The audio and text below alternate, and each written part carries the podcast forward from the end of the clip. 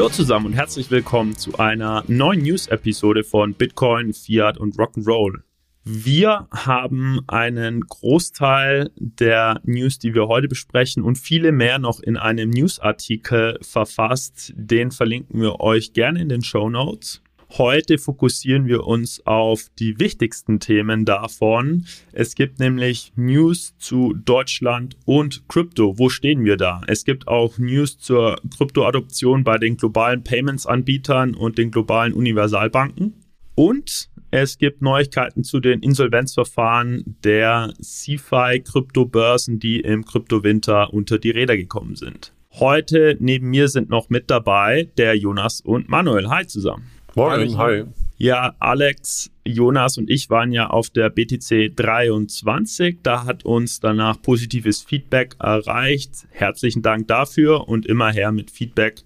Das freut uns zu hören, wenn es positiv ist und wenn es kritisch ist, dann nehmen wir das sehr ernst und freuen uns, den Podcast verbessern zu können.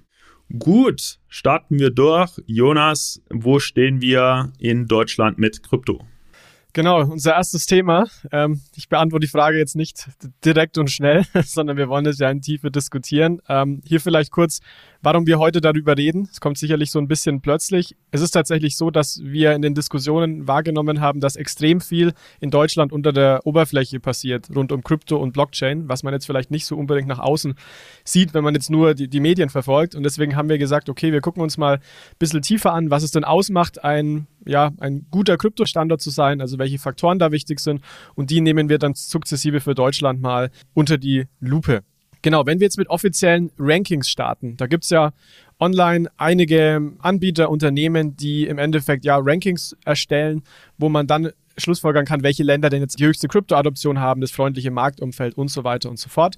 Da ist das bekannteste sicherlich der Chainalysis Crypto Adoption Index, der tatsächlich jetzt auch vor wenigen Wochen erst rauskam. Da geht es um den Status quo, also da geht es darum, wie ist denn heute der Standort rund um Krypto aufgestellt und da ist Deutschland auf Platz 26. Also das heißt jetzt nicht schlecht, aber auch nicht wirklich super gut. Und dann gab es noch ein, ähm, ein, weiteres Ranking, was ich gefunden habe von CoinCup. Da geht es um die Crypto-Friendliness, also da geht es auch um das Umfeld und nicht nur um den Status quo. Und da ist Deutschland auf Platz 1. Das haben wir auch in der vergangenen Episode letztes Jahr, also ist von 2022 mal ein bisschen genauer uns angesehen gehabt. Das heißt, natürlich, die Rankings sind alle unterschiedlich, haben unterschiedliche Methodik. Nichtsdestotrotz zeigt es aber ganz gut, dass Deutschland da sicherlich eher oben positioniert ist in diesen Rankings. Und wir möchten heute aber ein bisschen tiefer unter die Oberfläche schauen und eben uns angucken, okay, wie sehen wir das? Was hat sich vielleicht auch in den letzten Monaten hier getan und wie steht es darum um Deutschland. Jetzt haben wir uns zu Beginn mal überlegt, was macht denn ein gutes Umfeld für Krypto aus? Und das sind, tatsächlich ein paar Faktoren,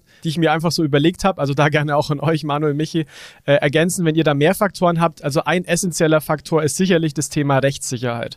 Also Unternehmen müssen wissen, was sie dürfen, was sie nicht dürfen, damit sie nicht irgendwie später einen von den Aufsichtsbehörden auf die Finger bekommen. Zweiter wichtiger Punkt aus meiner Sicht ist auch ein hohes Verständnis rund um Krypto- und Blockchain-Technologie. Also es müssen Unternehmer, Entscheider, die natürlich auch letztendlich dann Budgets zur Verfügung stellen, müssen schon recht gut verstanden haben, was die Technologie ist, beziehungsweise zumindest, was die Implikationen fürs eigene Business an der Stelle sind. Das ist, denke ich, dieses wichtige Education-Thema, was wir auch versuchen, durch den Podcast voranzutreiben. Ein weiterer Punkt ist sicherlich, dass man natürlich exzellente Unternehmen erstmal braucht, die Expertise haben und auch die Marktchance erkennen. Also es braucht Expertise, Ideen, gute Teams, um dann entsprechende Lösungen am Markt zu positionieren. Und Punkt vier, und das wäre vielleicht von meiner Sicht auch gerade der letzte, ist das Thema Standardisierung. Also das ist jetzt sicherlich mehr ja, jetzt nicht sagen, technisches Thema, aber jetzt ähm, keins, was sich auf, auf Teams ähm, oder auf Education bezieht, aber einfach, dass man Standards schafft, technische Standards, zum Beispiel rund um,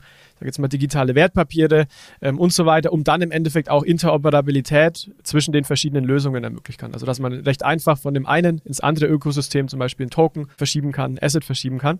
Und da würde mich erstmal interessieren an euch, Michi, Manu, würdet ihr das so teilen, beziehungsweise habt ihr weitere Faktoren, die aus eurer Sicht für so ein gutes Marktumfeld wichtig sind? Ich würde einen Doppelklick auf Rechtssicherheit machen. Da geht es ja nicht nur darum, dass du dann in zwei, drei Jahren hoffentlich keinen auf die Finger bekommst vom Regulator, weil du eben noch nicht vorhandene Regeln dann ex post nicht eingehalten hast. Es geht halt auch um die Sicherheit der Investition. Ja, wenn du heute große Millionenbeträge investierst, dann hast du ja keine Lust, dass deine Investition in zwei, drei Jahren aufgrund einer dann Rechtsverletzung unrentabel wird. Ich würde der Liste ergänzen Talent. Äh, du hast es so ein bisschen in exzellente Unternehmen angesprochen. Du brauchst halt, äh, um gerade im Bereich der Emerging Technologies via Blockchain eine ist, um da erfolgreiche Ventures aufzubauen, brauchst du halt die, die richtigen Leute. Ja, da denke ich jetzt insbesondere an den Philipp Sandner auch in Frankfurt, der ja die schöne Mission hat, genau diese Talente am Blockchain Center in Frankfurt auszubilden. Und das trägt ja auch zum guten Kryptostandort Deutschland bei, dass wir jetzt schon so ein Cluster in Frankfurt haben, wo Blockchain-Talente ausgebildet werden. Ja, und äh, ich würde es auch unterschreiben. Und Teil der Regulierung ist ja dann auch, dass da wirklich was entstehen kann, was ja entstanden ist. Und zwar in ganz unterschiedlichen Bereichen. Ne? Also wir haben einmal Kryptoverwahrung reguliert. Da gibt's ja eine ganze Menge an Unternehmen, ähm, die auch eine entsprechende Lizenz schon bekommen haben oder immer noch in der Pipeline sind, diese zu bekommen. Aber das ist schon ein lizenziertes ähm, Produkt, was man oder eine Dienstleistung, das man anbieten kann. Das haben andere Länder natürlich nicht. Dann haben wir die Nutzung der Technologie reguliert rund um Kryptowertpapiere. Ähm, da sind ja jetzt auch Meldungen rausgekommen, dass es da ein äh, Standard-Setting geben soll für Kryptowertpapierregister. Es gibt noch keine fertig lizenzierten Unternehmen, aber trotzdem, das äh, ist im Kommen und in der Pipeline und der Gesetzgeber hat sich früh genug mit den Möglichkeiten auseinandergesetzt. Einmal richtig Krypto-Use-Cases wie Verwahrung, aber dann eben auch die Nutzung der Technologie ist recht sicher möglich, was natürlich dann zu Geschäft führt und Unternehmen den Rechtsrahmen bietet, hier sich wirklich ausbreiten zu können. Also würde ich unterstreichen. Standardisierung würde ich ein bisschen challengen, weil also es ist klar äh, wichtig global für das Krypto-Ökosystem als solches, dass Coins, Tokens dann interoperabel in den unterschiedlichen Ökosystemen, Nationen, ähm, virtuellen Umgebungen handhabbar sind. Aber das ist ja nichts, was ein Standort oder ein Land an sich hinbekommt. Ja? Also momentan sehen wir zum Beispiel ein Metaverse Standards Forum, Open Metaverse Alliance, die, die sich um so Interoperabilität von Tokens kümmern. Aber ich glaube, das ist jetzt nichts, was ein Standort treibt ähm, oder sicherstellen kann. Das ist ein guter Punkt. Das treibt dann eher so die Industrie als Ganzes, ne? dass man da mhm. schafft, man integriert das mit den existierenden Zahlungssystemen, mit der Industrie, mit ERP-Systemen, mit anderen Blockchains. Also, und das ist ja auch gerade schön an der Technologie, dass sie halt eigentlich nicht an, äh, an Landesgrenzen an der Stelle auch gebunden ist. Dann lass uns doch nochmal für die verschiedenen Themen nach Deutschland reinzoomen. Und du hast, Manuel, schon mal damit begonnen mit dem Thema Rechtssicherheit und auch klar gesagt, es gibt die Kryptoverwahrlizenz jetzt ja auch seit äh, einigen Jahren schon in Deutschland. Viele Unternehmen haben sich dafür beworben. Einige haben auch die Lizenz bereits bekommen. Und was das im Endeffekt ähm, auch zeigt, ist, es gibt ganz klare Unternehmen, ganz klare Spielregeln für Unternehmen. Wir haben zum Beispiel jetzt auch gesehen, zum Beispiel, dass Binance sich vor wenigen Monaten aus dem deutschen Markt eben zurück gezogen hat, sie eben auch die Lizenz nicht bekommen haben. Es natürlich auch Stimmen, die sagen, sie haben sie zurückgezogen. Ist im Endeffekt, das Ergebnis ist im Endeffekt, sie ziehen sich zurück, da keine Lizenz. Auch eToro zum Beispiel hat sich jetzt im September aus Deutschland zurückgezogen mit Geschäft rund um physische äh, Bitcoins. Das kann man jetzt, finde ich, auch so interpretieren. Naja, haben keine Lizenz, weiß ich nicht, ob nicht beantragt oder nicht bekommen, aber auf jeden Fall klare Spielregeln. Keine Lizenz heißt nicht, man darf nicht auf dem Markt ähm, im Endeffekt da aktiv Geschäfte machen. Wir haben die elektronischen Wertpapiere, die du genannt hast, ähm, Manuel. Wir haben ja die Mika-Regulierung, die dann, dann auf europäischer Ebene kommt und dann für Deutschland natürlich auch gilt, die ja wirklich ist komplett Krypto eigentlich reguliert.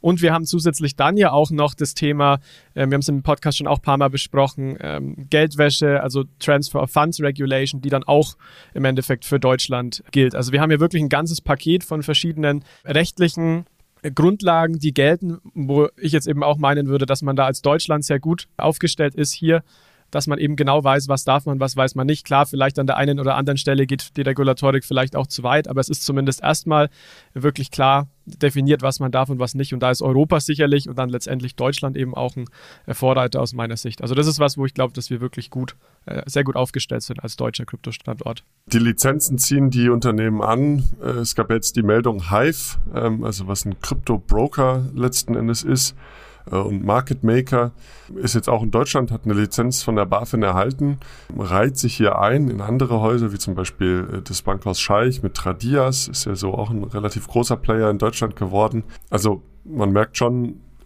das zieht an, dass es eben Lizenzen gibt und eine klare Regulierung gibt für dieses neue Geschäft. Die Unternehmen kommen nach Deutschland und können dann hier entsprechend auch ein reguliertes Geschäft anbieten. Und das passt sicherlich auch gut zu dem ähm, zweiten Punkt, den wir im Endeffekt genannt haben, exzellente Unternehmen, die auch die Marktchance erkennen.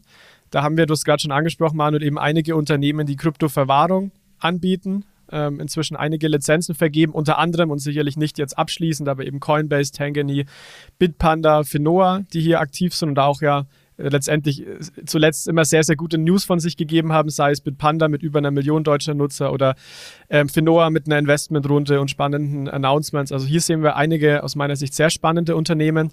Dann natürlich auch Unternehmen, die rund um Kryptowertpapiere und Kryptowertpapier-Registerführung, ich liebe immer noch dieses Wort, unterwegs sind, wie jetzt zum Beispiel ähm, ja, Infrastrukturprovider wie Cashlink oder auch Banken wie Haug Aufhäuser. Wie gesagt, alles nicht abschließen, also gibt es viele mehr. Dann auch entsprechende Krypto-ETPs, an denen gearbeitet wird, also Exchange-Traded Products von der Finanzseite, wie zum Beispiel die DWS.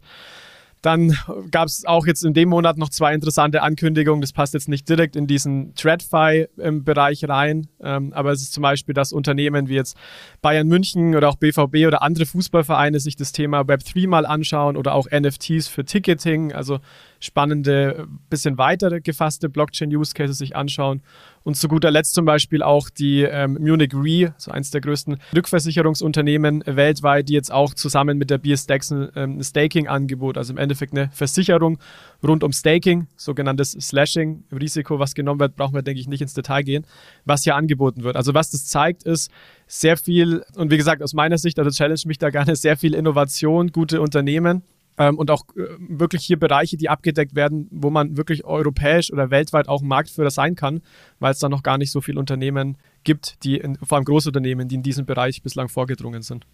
Spannend finde ich übrigens, dass NFTs ja gefühlt total tot sind. Das gleiche gilt eigentlich für, für Web 3, aber die, ein Teil der Unternehmen, insbesondere Fußballvereine, Autobauer, also die, die ganzen B2C-Geschäfte, die halten da schon dran fest. Also mitten im Kryptowinter gab es auch die Nachricht, dass äh, Daimler äh, NFTs äh, für, für äh, die Stärkung der Kundenbeziehung einsetzt, die Fußballvereine.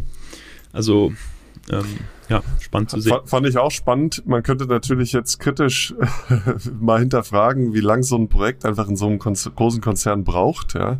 Vielleicht wurde das halt vor einem Jahr gestartet, äh, hat jetzt ewig gedauert, bis es durch die ganzen Gremien und äh, ja, Runden gekommen ist, musste dann umgesetzt werden, jetzt ist es fertig. Äh, weiß man natürlich nicht. Aber Oder wie lange es halt gelaufen lassen wird, äh, obwohl ja. sich der Use Case nicht als profitabel erweist. Ja, genau. Aber ich würde es so, so ein bisschen challengen, Manu, weil es geht im Endeffekt halt jetzt weg von diesen, ich sage jetzt mal Äffchen-Use Cases. Ich meine, der Markt ist 95% down, da geht es halt um digitale Kunst, nennen wir es mal so. Und jetzt geht es halt weiter Richtung produktive Use Cases. Also ich würde gar nicht mal sagen, dass man das vielleicht gestartet hat, weil man Budget hatte und einfach mal ausprobieren wollte, sondern ich persönlich bin echt davon überzeugt, dass es auch für NFTs gute Use Cases gibt, sei es äh, irgendwie im Ticketing-Bereich ja. oder ähnliches. Und da kommt man aber halt gerade Stück für Stück, nähert man sich dem aus meiner Sicht an. Ähm, aber deswegen ist es, ist es finde ich, gut, dass der Markt jetzt auch gerade bereinigt wird in dem Sektor und man sich dann auf produktive Use Cases oder produktivere Use Cases fokussieren kann. Zwei ähm Unternehmensnews würde ich noch hervorheben, die fand ich auf jeden Fall total spannend. Die eine, das hast du gerade angesprochen, die BSDEX bietet jetzt Staking an und versichert da dieses Slashing-Risiko dann auch mit einem Produkt von der Munich Re. Mir ist bisher zumindest in Deutschland kein anderes richtig gut reguliertes Produkt rund um Staking bekannt. Also wo du deine Ether-Coins letzten Endes auch einsetzen kannst für die Validierung im Proof of Stake Validierungsprozess oder ja, Konsensmechanismus bei Ethereum. Das fand ich ganz spannend. Das hat zwar ein bisschen für Aufregung gesorgt. Da gibt es einen ganz guten Artikel von Finance Forward, äh, bei der BSDEX die AGBs einfach geändert hat, wo drin stand, dass die Ether, die man bei der BSDEX hält, ja, dass diese dann von der BSDEX letztlich auch äh, eingesetzt werden können, ohne Consent, um äh, diese Ether eben zu staken. Das fand ich ganz interessant. Das war natürlich nicht so gut von der Kommunikation her, aber dass man das Angebot ausweitet und äh, seine Ether dann entsprechend auch äh, relativ einfach über die BSDEX staken kann, das fand ich schon spannend. Plus, dass man sich eben das Slashing-Risiko versichern äh, lassen kann. Und die zweite Meldung, ähm, Bitwalla ist, ist wieder zurück. Ich meine, Bitwalla hatte sich ja irgendwann mal umbenannt in Nuri. Ist ja so ein OG, sage ich mal, im deutschen Kryptomarkt. Er hatte, glaube ich, als erstes ähm, richtig reguliertes Unternehmen dann auch äh, den Krypto Kauf und äh, Verkauf letztlich angeboten über eine Self-Hosted Wallet. Und die Gründer von dem Unternehmen, die haben jetzt äh, Bitwalla oder versuchen es zumindest wieder auferstehen zu lassen und wollen wieder das Projekt starten. Warum? Weil es eben anscheinend in Deutschland weiterhin den Markt gibt für Kryptowährungen. Also zurückkommen zu all dem, was du gesagt hast, Jonas. Deutschland scheint die Unternehmen weiterhin anzuziehen. Ähm, und es ist natürlich auch ein spannender Markt mit 80 Millionen Leuten, die äh, sich der neuen Technologie natürlich auch widmen. Dann lass uns auch noch mal ein bisschen tiefer in den dritten Punkt reinschauen, nämlich das Verständnis der Technologie und des Potenzials. Und da wird mich auch eure Sichtweise äh, interessieren. Wie glaubt ihr, dass die, ja, die im Endeffekt die Bildung rund um diese Themen ist innerhalb der, der Unternehmen? Wie seht, schätzt ihr das für den deutschen Kryptostandort ein? Also ich glaube, grundsätzlich ist das schon besser geworden äh, über die letzten Jahre. Das muss man ganz klar sagen. Ich glaube, vor ein paar Jahren sah es dann noch anders aus. Ich würde nicht nur die Bildung in den Unternehmen äh, nehmen, sondern auch beim Regulator. Also zumindest auch in den Gesprächen, die ich führe rund um Anwendungen in ähm, TradFi, sage ich mal, ist es schon zum Teil sehr beeindruckend, wie äh, gut informiert die äh, Regulatoren und Gesetzgeber sind. Da habe ich zumindest jetzt nicht so viel äh, gegen einzuwenden. Das Argument, dass sich die Politiker, Regulatoren und Rechtsrahmen schaffenden Menschen nicht so gut auskennen, das würde ich so eigentlich gar nicht mehr sehen. Das Talent ist halt sehr konzentriert, ja. Also die Banken, die Regulatoren, die ähm, rekrutieren schon kleine Teams, die sich dann teilweise exzellent damit auskennen, aber so in der Breite eines Unternehmens äh, würde ich nicht behaupten, dass die Bildung zu dem Stand gut ist. Aber es ist ja auch ein Nischenthema, ja. Es kann jetzt auch nicht jeder Mitarbeiter Cloud Computing erklären. Ähm, insofern ist es schon okay, aber ich würde nicht behaupten, dass ein Bankenvorstand heute den Unterschied zwischen Bitcoin und äh, Ether erklären könnte. Ja. ja. ich denke auch, da hat sich einiges getan. Es ist sicherlich viel besser geworden ähm, an der Stelle. Es kann, denke ich, auch immer besser sein, weil am Ende ist es einfach, es kostet total viel Zeit, sich einzuarbeiten. Ich denke, da muss man ehrlich sein, was wir an Zeit investiert haben in den letzten Jahren, massiv. Ähm, deswegen, andere Leute haben natürlich auch noch andere Sachen auf dem Tisch, aber ich denke auch, dass wir da auf dem richtigen Weg sind. Dann lasst uns doch jetzt zum Abschluss dieses Blogs kurz Fazit ziehen ähm, und da gern an euch, wenn wir jetzt die Faktoren hören und über Deutschland sprechen, wie optimistisch seid ihr? Also wie beziehungsweise wie glaubt ihr, dass der deutsche Standort insgesamt jetzt äh, dasteht im internationalen Vergleich rund um Krypto und Blockchain? Ja, ich lehne mich mal als erster aus dem Fenster. Ich glaube tendenziell positiv A, weil wir die Mika haben und damit eigentlich einen weltweit führenden Rechtsrahmen und B, weil ich glaube, die unternehmerische Mentalität im Land ist, sich zuerst zu fragen, ob man fundamental von etwas überzeugt ist und wenn ja, dann daran festzuhalten. Ja, man beobachtet das jetzt, die Krypto-Teams, die werden jetzt nicht äh, wie im angelsächsischen Raum dann sofort wieder alle rausgeschmissen, sondern die, der Bärenmarkt wird dann schon genutzt, um weiterzubauen und das stimmt mich positiv. Manu, wie siehst du Ja, ähm, ich bin auch optimistisch. Was mich optimistisch stimmt, ist auch letztlich die Adoption der Technologie in vielen Bereichen, ähm, wo, wo weiter experimentiert wird. Ich meine, komm, bin ja im TradFi unterwegs und da hört das Interesse nicht auf, sage ich mal. Ja. Auch wenn die Use Cases und die Benefits jetzt noch gar nicht so klar sind, äh, machen die Banken eigentlich auch damit weiter, machen äh, Asset Manager damit weiter und nähern sich diesem ganzen Thema weiterhin. Krypto, ich meine, klar, steckt mitten im Krypto-Winter weiterhin.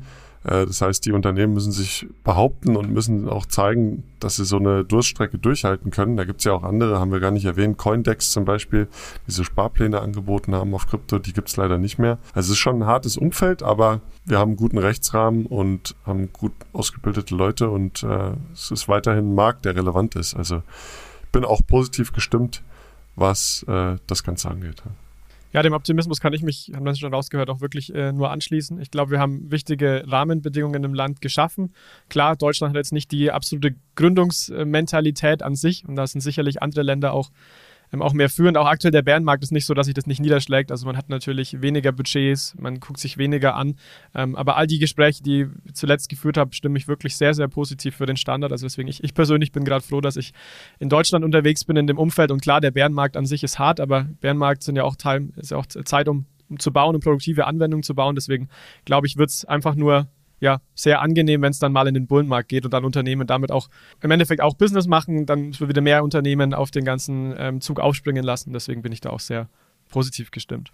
Gut, nach dem Deep Dive in den Kryptostandard äh, Standard, ich sage immer Standard. Kommt es vom Bitcoin-Standard? Denke ich schon in Bitcoin-Standard? Ich weiß nicht. Ich glaube nicht. Standort, ich denke nicht. Standard. Standort, Standard. Schwierig, schwierig, schwierig heute. Aber gut, dann lasst uns unbedingt das Thema äh, zum anderen Thema gehen. Äh, Manuel, super viel passiert in dem Payments ähm.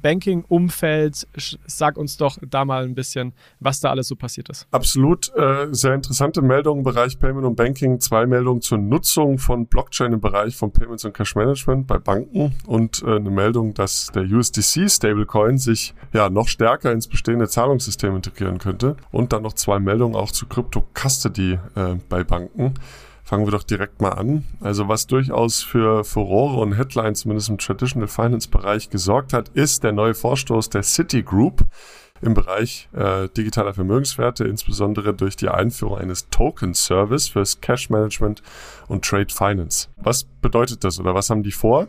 Das Produkt wird ähnlich wie JP Morgan Coin die Einlagen der Kunden in digitale Token umwandeln.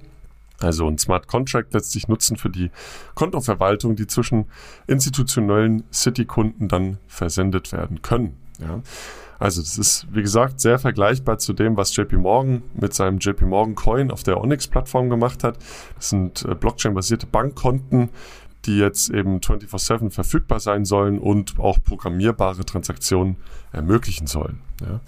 Und ähm, was ich ganz interessant da fand, City hat das wohl selber gebaut, ähm, ohne jetzt auf einen äh, Vendoren zurückzugreifen. Das heißt, die haben die Developer eingestellt, da sind ja durchaus einige beschäftigt und haben sich selber hier eine Lösung gebaut auf einer privaten Blockchain. Ja? Also wir reden hier nicht oder vielleicht noch nicht von der Public Chain, sondern eben von der privaten City Blockchain sozusagen.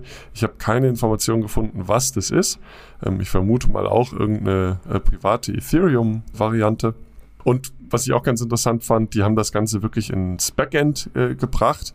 Also die Kunden, die dann diesen Service nutzen wollen, die müssen keine eigene Wallet einrichten, müssen auch keinen Knoten laufen lassen, sondern können äh, über die bestehenden Systeme der Bank auf den Dienst zugreifen. Ja, das heißt, das Ganze läuft einfach im Hintergrund als äh, neues System, was dann letztlich die Bankkunden managt und orchestriert.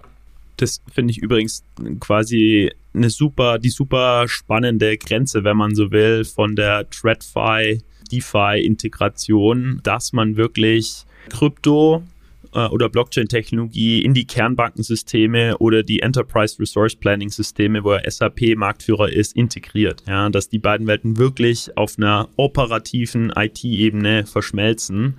Äh, wenn das hergestellt ist, dann haben wir es wirklich geschafft. Ja, das ist jetzt ein erster Schritt dahin. Aber ich glaube, da spielt dann die Musik im TradFi, wenn man sich wirklich entscheidet, Blockchain und Crypto zu integrieren. Ja. Und das müssen die natürlich auch machen, weil als Bank sind sie natürlich weiterhin verpflichtet, die ganzen ja, Sanktionschecks zu machen, wenn eine Transaktion stattfindet. Und das ist sicherlich auch die Hürde, ja, oder die Herausforderung, ähm, auch die Prozesse zu bauen, dass dann im Hintergrund nicht mehr eine zentrale Datenbank läuft, sondern eben eine, eine Blockchain läuft. Ähm, und du aber trotzdem halt deine Bestandssysteme, die ja Teil der Orchestrierung sein müssen, äh, mit anbindest. Ja. Und Manu, welche Use Cases gucken die sich da vor allem dann an? Die haben sich bereits in zwei ähm, Use Cases diese Lösung getestet sozusagen. Das ist einmal Trade Finance und äh, dem Cash Management. Also Trade Finance ist ja letztlich ja, Handelsfinanzierung für äh, Unternehmen, die cross-border meistens handeln mit anderen Unternehmen. Da müssen die Geschäfte vorfinanziert werden. Da werden Akkreditive, also Letters of Credits ausgestellt, Bankgarantien ausgestellt. Und da hatte City mit Maersk, äh, dem großen äh, Schiffsunternehmen, Cargo-Unternehmen und einer Kanalbehörde zusammengearbeitet, um hier also eine voll digitalisierte Lösung bereitzustellen. Also auch die Akkreditive ähm, und die Bankgarantien waren voll digital äh, eben dargestellt. Das ist heute ein extrem papierbehaftetes Business. Und dieses Pilotprojekt demonstrierte dann die Übertragung von den tokenisierten Einlagen und die sofortige instantane Zahlung an den Dienstleister und eben an auch die Kanalbehörde. Da müssen ja immer wieder äh, Gelder gezahlt werden, wenn das Schiff dann über die jeweiligen Checkpoints fährt. Und ja, das Ganze orchestriert über Smart Contracts, also durchaus sehr spannend. Sicherlich ein Use Case, äh, den man schon vor Jahren oder die ganze Zeit auf vielen PowerPoints liest. Ja, man, äh, äh da Manu habe ich mich auch gefragt, weil das ist ja so ein grundlegender Use Case, wo man auch, finde ich, so viel Kopfnicken, guter Use Case für Blockchain. Wir haben aber auch in der Vergangenheit gesehen, dass es da schon einige Projekte gab, die dann ja auch eingestellt wurden. Teilweise war da ja auch Maersk schon dabei. Ich frage mich jetzt, wenn ich das lese, warum soll es jetzt dieses Mal klappen, nachdem die ganzen Projekte, also ich bin jetzt ein bisschen catcherisch, nachdem die ganzen Projekte rund um Trade Finance in den letzten Jahren eingestellt wurden? Ich glaube, der Fokus hier ist wirklich auf die Zahlung. Das ist meistens nicht der Fall gewesen bei sowas wie Marco Polo, WeTrade oder den ganzen anderen Trade Finance ähm, und Supply Chain Finance Projekten. Ähm, die hatten eigentlich nie eine Lösung für die Zahlung. Ja, weil Geld ist halt komplex. Wie stellst du überhaupt das Geld dar? Ist das irgendein Geld, was jedermann halten kann als Zentralbankgeld? Oder ist es halt eben Bankengeld, äh, also Einlagen? Ähm, dann können es natürlich auch nur die City-Kunden halten. Ne? Also das ist ganz klar, das ist hier eine Lösung für City-Kunden. Ähm, wenn man kein Kunde bei City ist, kann man diesen äh, Einlagetoken auch nicht halten. Und genau da geht jetzt City rein, hat auch ähm, die, wie soll ich sagen, Trade Finance Produkte digitalisiert. Ähm, das war der Fokus von den anderen Projekten, aber es geht hier eben vor allem auch um die Bezahlung. Ja, man muss natürlich bei Trade Finance als Use, Blockchain-Use Case äh, aufpassen. Ja, das kann vieles bedeuten. Hier geht es um den Aspekt Geld, Zahlung. Es kann natürlich auch bedeuten, dass man den Status in einer Transaktion oder in einem Shipment äh, eines Produktes mitverfolgt. Ja, weil da gibt es halt, äh, da sind ja oft viele Logistiker involviert und dann will man äh, bei jeder Übergabe von Logistiker A zu B halt festhalten, ob das Produkt noch intakt ist und das Ganze trustless auf der Blockchain festhalten. Das waren die Aspekte des Use Cases, die man früher angegangen hat. Jetzt neuer Aspekt, also die Bezahlung. Ja. Und rund um die Bezahlung ähm, dreht sich dann natürlich auch der zweite Use Case, das Cash Management. Also ähm, die Lösung ermöglicht einfach City-Kunden rund um die Uhr Liquidität zwischen den unterschiedlichen City-Filialen zu übertragen. Äh, es sind jetzt meines Erachtens New York und Singapur schon ongeboardet für diese Lösung. Das heißt, die Kunden zwischen den Filialen von City in New York und Singapur können hier intern sozusagen als Buch-zu-Buch-Transfer das Geld 24-7 übertragen. Braucht man dafür eine Blockchain? Nein. Wenn man da eine gute neue Infrastruktur hat, die Gelder innerhalb des Konzerns 24-7 zu übertragen, dann lässt sich das natürlich auch ohne Blockchain herstellen. Aber es ist und bleibt halt mal so, die äh, Banksysteme äh, bei vielen Banken sind durchaus etwas in die Jahre gekommen ähm, und die Prozesse, wie so eine Zahlung abgewickelt wird, die ermöglichen dann solche 24-7 äh, internen Buch-zu-Buch-Transfers häufig nicht.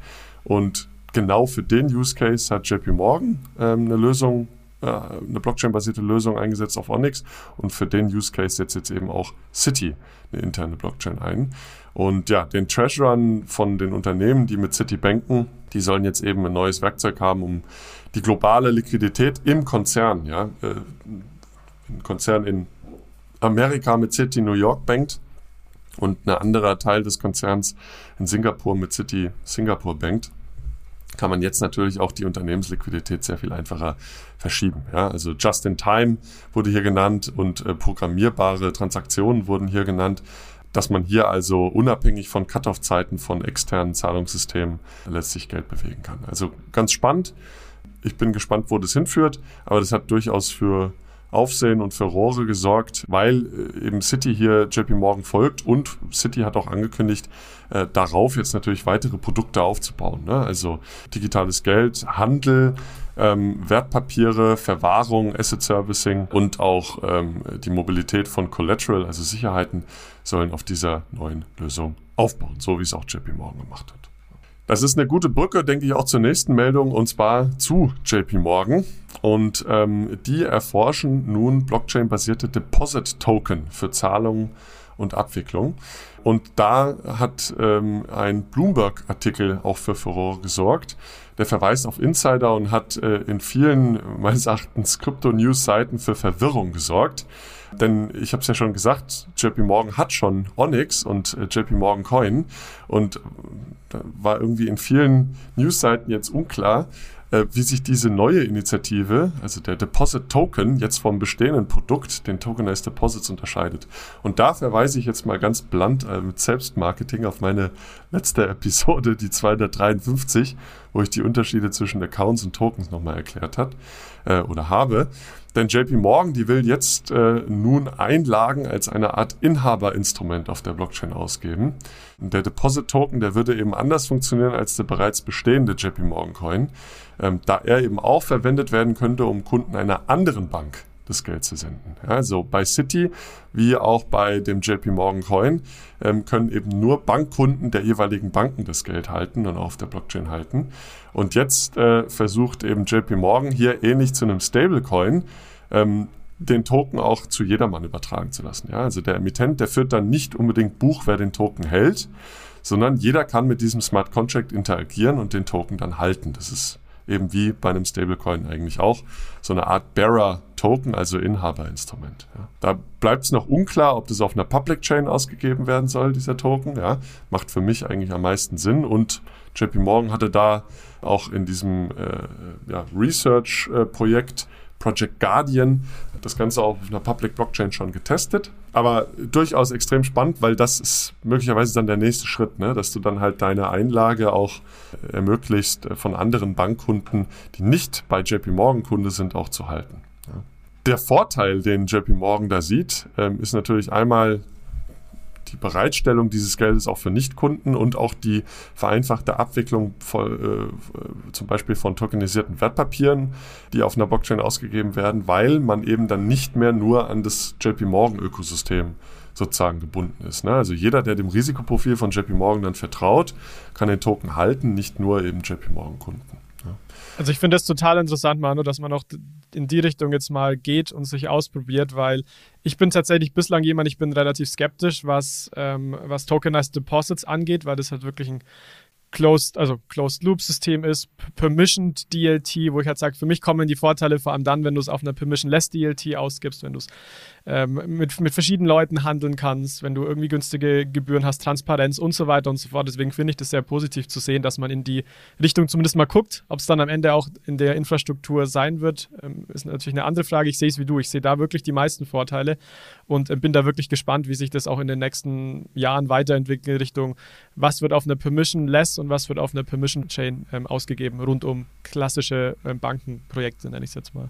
Ja, ich stimme dir zu. Für mich ist das auch die Novelty von der neuen Technologie, dass du das Ganze als Inhaberinstrument strukturieren kannst. Ja, für mich ist das immer noch nicht klar, ganz im Ernst, ob wir das in Zukunft wirklich skaliert sehen werden, auch äh, was Stablecoins betrifft, weil der Regulator, wie gesagt, da schon auch ein paar Probleme mit hat. Die Fungibilität könnte bedroht sein. Ja, du hast halt KYC-Risiken.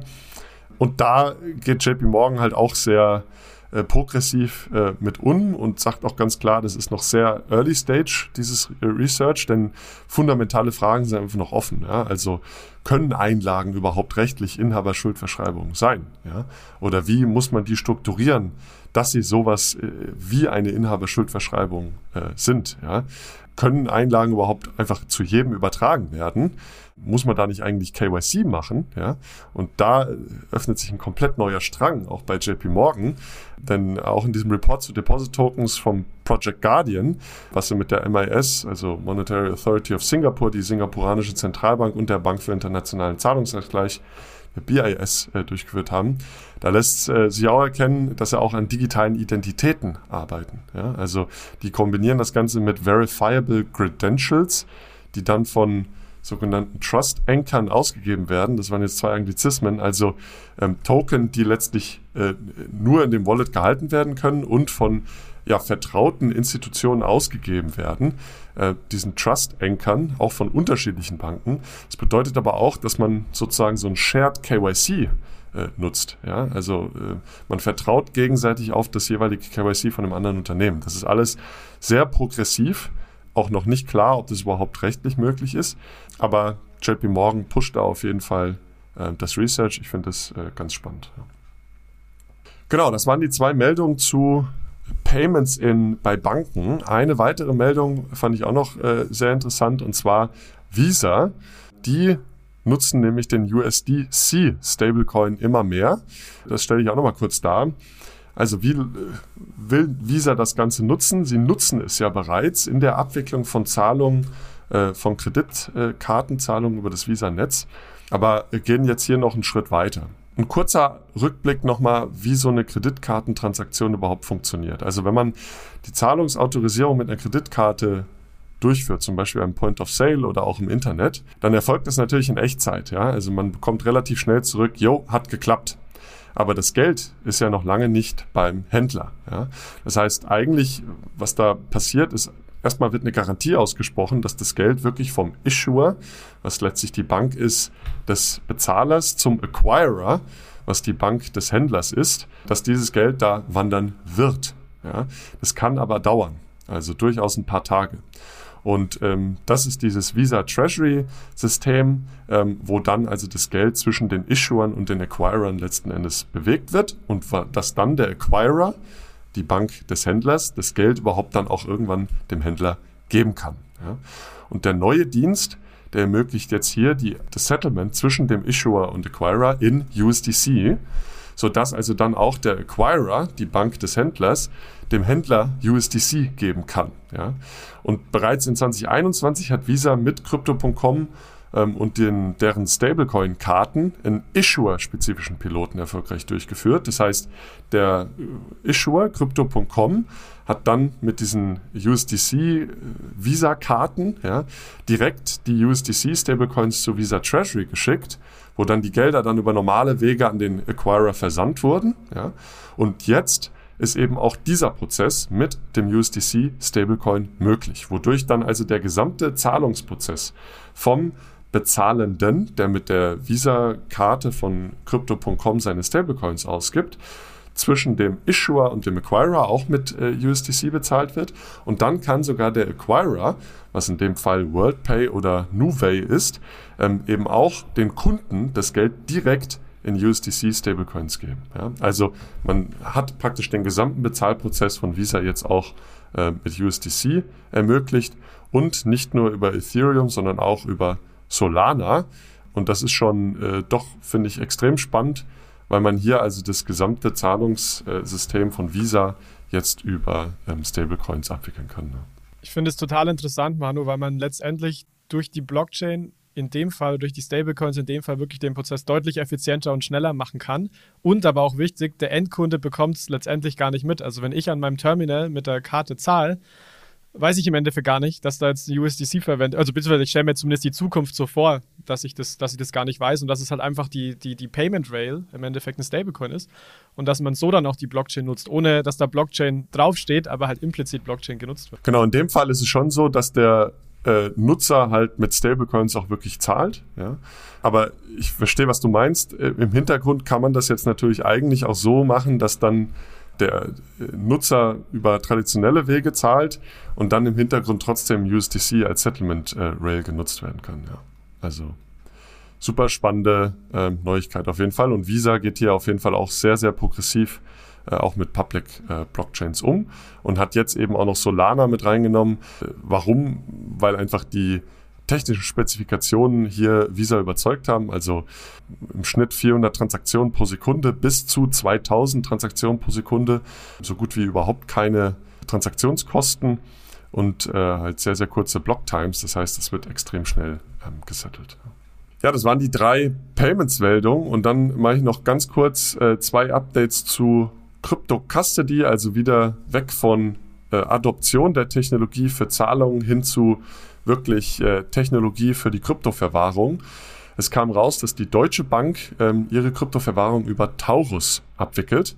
Ähm, es ist ja bekannt, äh, im Frühjahr 2023 hat die äh, Bank hier eine Lizenz äh, bei der BaFin für die Verwahrung von Kryptowerten eingereicht und nun wurde eben auch publik, äh, welchen Service sie dafür nutzen. Das ist Taurus. Die Deutsche Bank hat aber auch bereits im Frühjahr in Taurus investiert, in der Series B. Finanzierungsrunde. Und äh, ja, Taurus ist insofern ganz interessant, weil es wirklich eine Bankenlösung ist. Ja, also in der Series A hatte damals Lombardier und Arab Bank äh, investiert. Lombardier ist eine äh, Schweizer Privatbank.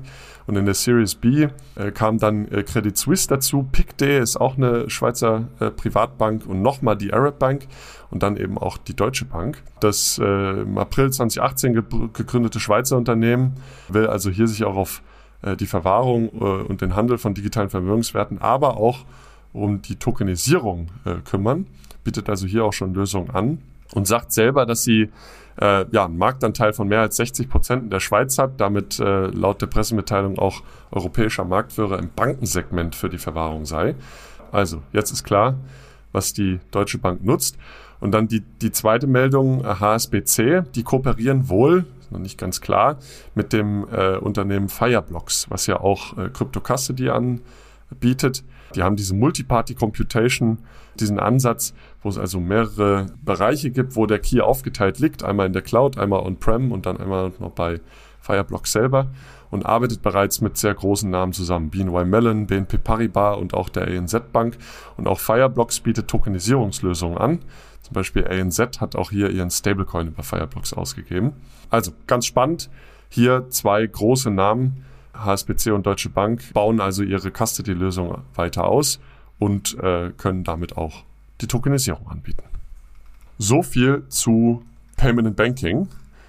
Und dann gehen wir, glaube ich, weiter in den nächsten Bereich. Und zwar blicken wir nochmal zurück auf die CFI-Pleiten.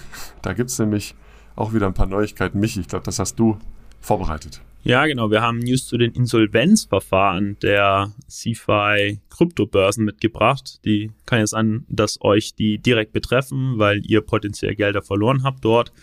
Auf jeden Fall ist es uns wichtig, da immer dran zu bleiben, wenn in den Verfahren was vorangeht, äh, damit wir da den neuesten Stand haben. Gestartet hat das Ganze Juni und Juli 2022. Terra Luna ist zusammen gebrochen. Der viertgrößte Stablecoin Terra USD hat massiv an Wert verloren. Der Kryptowinter hat gestartet und dann sind Krypto-Landing-Plattformen wie Celsius, Voyager, BlockFi, Genesis ins Straucheln geraten, pleite gegangen, genauso das Schwergewicht FTX. Über die Chronologie und die Zusammenhänge dieser ganzen Unternehmen, der Ereignisse, der Pleiten hatten wir jetzt schon mehrfach ausführlich berichtet, unter anderem in der News-Episode im Januar 2023 und in der Episode 248 40 eine dedizierte Episode dazu, nämlich die Hintergründe zu den Pleiten in Kryptowinter. Die werden wir euch gerne verlinken. Also wir gehen jetzt nicht mehr auf die ganzen Chronologien ein, sondern geben euch wirklich nur die News mit, von denen es jetzt aber wirklich ein paar gab.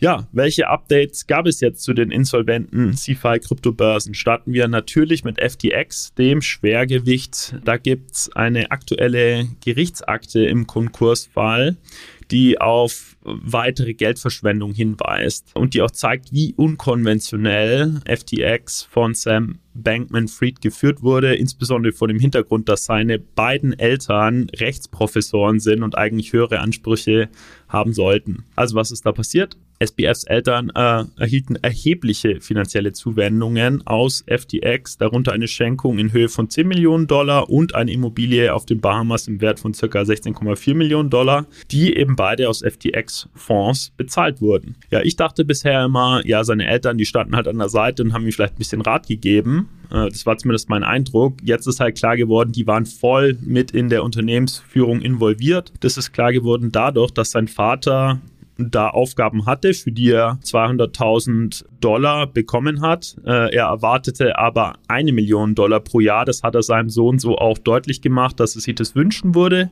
Das hat dann zu Diskussionen geführt, auf die hin äh, sein Vater, Joey Bankman, dann auch die Mutter involviert hat, um das quasi, um diese Gehaltsverhandlung zu moderieren. Ja. Unglaublich, oder? Also ich habe immer wirklich gedacht, und ich meine, Sam Bankman-Fried war ja wirklich so der Shining Good Boy in der Kryptowelt.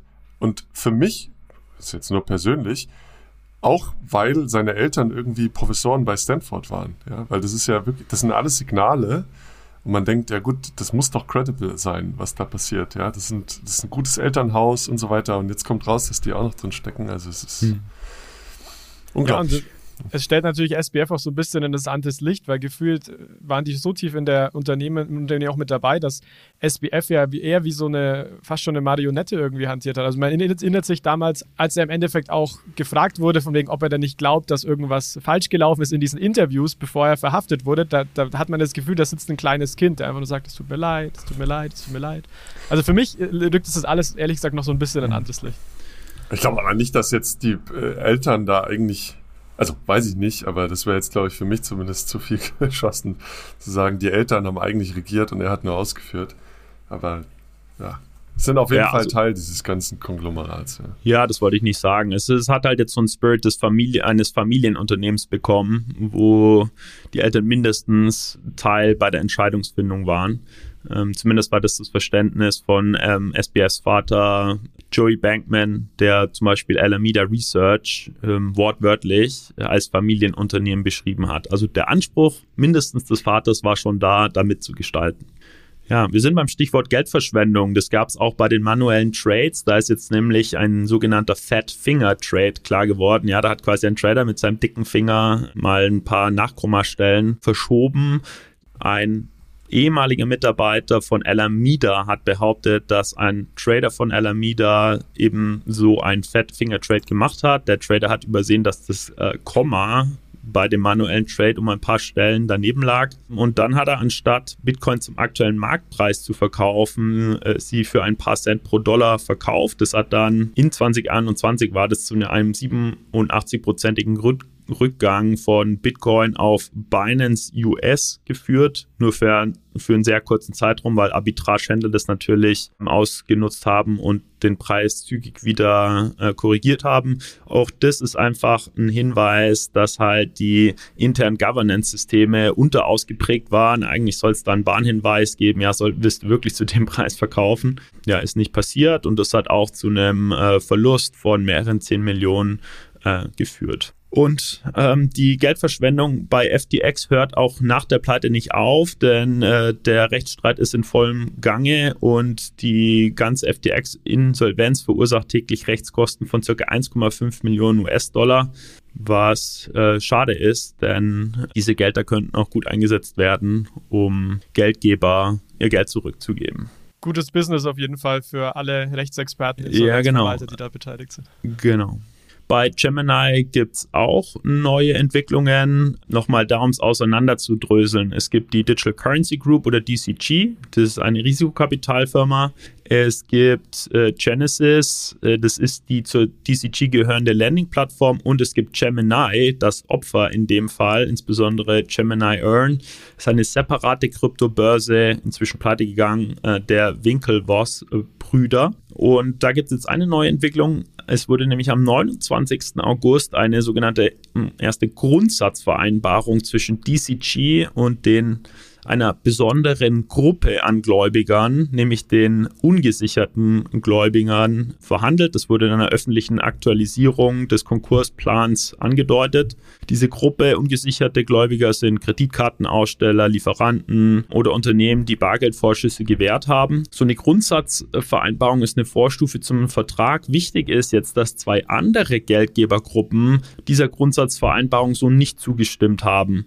Das sind nämlich die sogenannten Ad-Hoc-Group Group of Genesis Lenders und ähm, die Gemini-Börse selber, um die es hier geht. Also die Gemini-Börse stimmt dieser ersten Grundsatzvereinbarung nicht zu. Und deswegen hat DCG jetzt am 13. Dezember nachgelegt mit einer neuen zweiten Grundsatzvereinbarung, die jetzt eben auch besser diese anderen Gläubigergruppen einbezieht, also über die ungesicherten Gläubiger hinaus äh, auch auf die Forderungen von Gemini Earn Nutzern eingeht, die nach diesem Plan jetzt ungefähr 95 bis 110 Prozent zurückerhalten sollen ihrer Gelder. Das sind ja schon mal Good News, also dass es da wirklich vorangeht. Genau. Ja, bei Mount Gox geht es auch voran, aber schleppend, denn die haben ihre Rückzahlungsfrist um ein Jahr verschoben. Äh, Mount Gox wurde ja 2014 gehackt, 850.000 Bitcoin ja verloren, die heute rund 22 Milliarden Euro wert wären. Äh, mehr Zeit wird hier benötigt, damit die Gläubiger die erforderlichen Informationen bereitstellen können und dass der Treuhänder der die Rückzahlung verwaltet, diese Informationen dann auch validieren kann. Ja, und das sind Gespräche zu führen zwischen Banken, Informationen weiterzugeben an Banken, Geldtransferdienstleister, Kryptobörsen. Das braucht alles seine Zeit. Und deswegen äh, findet hier jetzt eine Rehabilitation erst am 31. Oktober 2024 statt. Das genaue Dokument, in dem diese Verschiebung erklärt und begründet wird, das verlinken wir euch gerne. Es ist schon echt verrückt, finde ich, so ein bisschen, wie langsam die Mühlen malen, beziehungsweise auch wie langsam so, so Aufarbeitungsprozesse dauern, weil ich meine, 2014 wurde das Ganze gehackt, dann ist die Auszahlung Ende 2024, zehn Jahre später. Das ist schon echt, ähm, ja, finde ich immer wieder interessant, wie lange es dann wirklich letztendlich dauert, weil ich gefühlt ist bei mir so, wenn, wenn ich denke, man ist, ist in der Insolvenz involviert, dann sieht man das Geld doch relativ schnell, aber dass es eben bis zu zehn Jahre oder länger dauern kann, ist natürlich schon eine ordentliche Hausnummer. Vor allem für Leute, die vielleicht auch darauf angewiesen sind, die da vielleicht äh, alle ihr Krypto verloren hatten. Also ja, spannend. Ja, und also die Mt. Gox Gläubiger, die haben ja ihr Leben inzwischen neu sortiert, da sind zehn Jahre vergangen. Ich, also ich vermute mal nicht, dass sie da heute noch drauf angewiesen sind, aber sie wollen es natürlich trotzdem zurück. Ja. Gut, und noch eine kurze News von Celsius. Ein Ex-Celsius-Manager bekennt sich jetzt schuldig und kooperiert mit äh, den US-Behörden. Es geht hier um Roni Cohen Paven, der ehemalige Chief Revenue Officer bei äh, Celsius. Er stand zusammen mit Alex Maschinsky wegen Marktmanipulation und Betrug äh, im Prozess. Aber er hat sich jetzt entschlossen, den Weg zu gehen, völlig zu kooperieren. Er bekennt sich schuldig und möchte mit den Behörden zusammenarbeiten, um den Prozess halt aufzudröseln. Das ist eigentlich auch ein positives Signal. Er verspricht sich wahrscheinlich Strafminderung davon. Ja, und für Alex Maschinski bedeutet das wahrscheinlich nichts Gutes, weil jetzt natürlich viel schneller rauskommt, was da wirklich gelaufen ist. Wir haben auch noch Binance hier in der Reihe. Binance ist natürlich nicht pleite gegangen, keine Sorge. Aber es gibt ein paar ja, negative Signale. Zum Beispiel zwei hochrangige Führungskräfte von Binance in Russland verlassen das Unternehmen, weil Binance erwägt, den russischen Markt komplett zu verlassen. Mastercard und Binance beenden ihre Partnerschaft bei vier Kryptokartenprogrammen in verschiedenen Ländern. Und ein Richter hat dem Antrag der SEC zugestimmt, äh, wichtige Dokumente im Binance-Rechtsstreit freizugeben. Ja, also äh, wir wollten es hier nur anmerken, Binance ist natürlich nicht im engeren Sinne hier eine CIFA-Plattform, die durch ein Insolvenzverfahren geht, aber es ist halt einfach die globale Nummer eins und da sind so äh, ja, negative Signale schon auch wichtig. Da bin ich echt gespannt, was da noch passiert. Ich meine, die haben ja diese unregulierte Hauptzentrale, wie auch immer man das nennen will, äh, im Nirgendwo. Die besteht ja weiterhin, hat auch weiterhin den größten Anteil der Volumen, aber alle regulierten Instanzen scheinen ja irgendwie abge, abgeblasen zu werden. Äh, oder fast alle. Also nicht so schön, was da passiert. Bin ich echt gespannt, wie lange es die noch gibt. Michi, vielen Dank. Dann mache ich noch zu guter Letzt einen ganz kurzen Abriss im, was passiert ist im Stablecoin-Bereich. Auch äh, spannende Meldung, zwei von USDC. Die partnern jetzt mit Mercado Pago. Das ist ähm, ein großes südamerikanisches Fintech von Mercado Libre. Das ist äh, das äh, Amazon Südamerikas. Die akzeptieren jetzt auch USDC als Bezahlmethode. Das kann man am POS-Terminals nutzen, damit bezahlen. Man kann es natürlich auch äh, zwischen den Kunden von Mercado Pago äh, einfach als Zahlungsmittel benutzen. Und Mercado Pago ist da hier ganz vorne mit dabei. Die haben nämlich auch schon in Mexiko Paxos sich zusammengetan, Anfang dieses Jahres. Und ähm, ja, in Südamerika ist die Kryptoadoption sowieso recht hoch, viel höher als in anderen entwickelten äh, Bereichen der Welt äh, und somit also eine starke Meldung. Und dann auch eine Integration in Shopify. Ähm, Shopify ist ja so dieses Baukastenprinzip für E-Commerce-Shops und die haben eben auch eine Payments-Plattform und hier kann dann eben auch USDC eingezahlt werden über Solana Pay. Und hier ganz klar der, die Hoffnung oder was heißt die Hoffnung? Das die Motivation, die äh, Transaktionsgebühren radikal zu reduzieren. In Amerika kostet eine Kreditkartentransaktion normalerweise anderthalb bis dreieinhalb Prozent pro Transaktion, mit Solana ein Bruchteil eines Cents. Und also hier können jetzt auch USDC-Zahlungen bei allen Shopify-nutzenden E-Commerce-Shops ähm, genutzt werden. Und dann äh, noch zwei kurze Meldungen. Eine zu Tether die haben letztes Jahr, Ende letztes Jahres im Kryptowinter gesagt, wir werden keine Kredite mehr vergeben. Die Bilanz von Tether ist ja immer, lädt zu Spekulation ein, was sie da eigentlich treiben. Und jetzt kam raus, dass sie ihr Kreditvolumen sogar noch erhöht haben. Ja, also von 5,3 Milliarden Dollar im Vorquartal jetzt auf 5,5 Milliarden im aktuellen Quartal. Und eine neue Publikation, wo sie jetzt bekräftigen, dass sie bis 2024 die Kredite auf Null fahren wollen. In der vergangenen Publikation hieß es aber, dass sie das in 23 schon machen wollen. Also Tether äh, verleiht weiterhin die Gelder der Kunden. Das ist nicht so gut. Aber ja, dann noch die letzte Meldung. PayPal USD, der Stablecoin von PayPal, der ist jetzt auch bei Venmo integriert und Venmo-Nutzer können die, die jetzt, äh, können den auch nutzen. Ähm, also auch hier schreitet es langsam voran. Die Market-Kapitalisierung von dem PayPal Stablecoin ist meines Erachtens immer noch relativ niedrig. Ich hätte gedacht, dass die schon viel höher ist, aber trotzdem spannend. Und zu guter Letzt, wir sind ja schon gut mit der Zeit vorangeschritten, haben wir noch die Fundstücke mitgebracht. Wollt ihr mal starten, Jungs, mit euren Fundstücken? Kann ich machen. Ich äh, habe eine ähm, Interviewempfehlung aus dem Podcast How Bitcoin Fixes Money mitgebracht. Der ist mit dem Gast Lynn Alden. Sie ist Autorin des Grundlagenbuchs Broken Money. Und äh, da gibt es ein dreiteiliges Interview zu genau diesem Buch. Einmal zur Vergangenheit des Geldes, einmal zur Gegenwart und einmal zur Zukunft des Geldes. Und jetzt muss ich mich noch selber korrigieren. Der Podcast heißt What Bitcoin Did und eine der Interviews heißt eben How Bitcoin äh, Fixes Money. Danke, Michi. Dann mache ich ähm, gern mal weiter. Ich habe tatsächlich auch einen Podcast dabei, allerdings auf Deutsch. Und zwar kommt der vom Zentrum für verantwortungsbewusste Digitalisierung oder auch CWD abgekürzt. Heißt Digitalgeld Dickicht zur politischen Zukunft von Währungen und Werten.